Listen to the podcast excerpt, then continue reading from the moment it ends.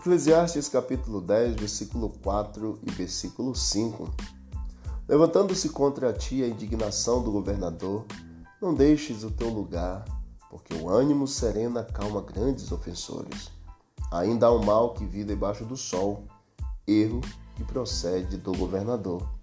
Nós temos líderes em todas as esferas, na sociedade, nós temos líderes na esfera religiosa, líderes na esfera política, líderes na esfera familiar e assim por diante. Todos nós somos passíveis de erros, todos nós temos que buscar cada dia a bênção de Deus e a sabedoria para não cairmos nas ciladas. O administrador insensato, autocrático e despótico é propenso a errar no julgamento. Quanto mais poder essa pessoa tem, mais amplos são os lamentáveis resultados destes erros.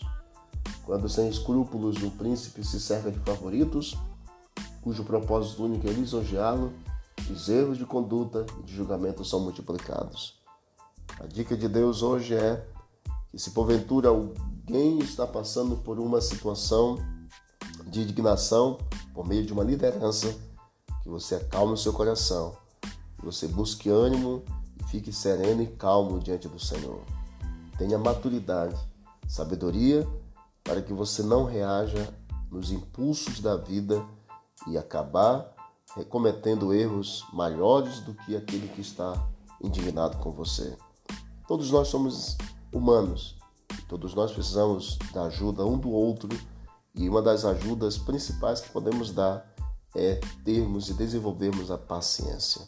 Que Deus nos abençoe a trabalharmos no nosso coração com as nossas autoridades a paciência, que nós oremos uns pelos outros, em especial por nossos líderes e governantes.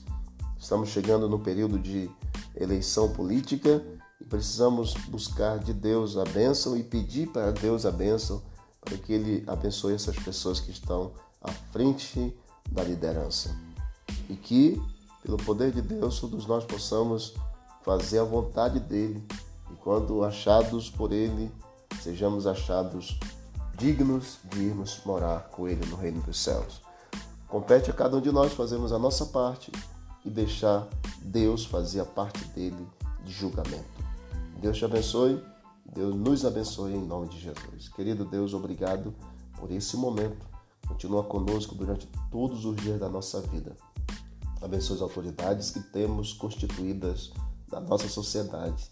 É o que nós te pedimos em nome de Jesus. Amém.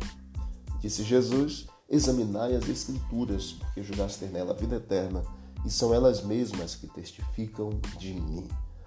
Não esqueça de visitar o canal Bíblia em Ação e vamos juntos para o alto e avante.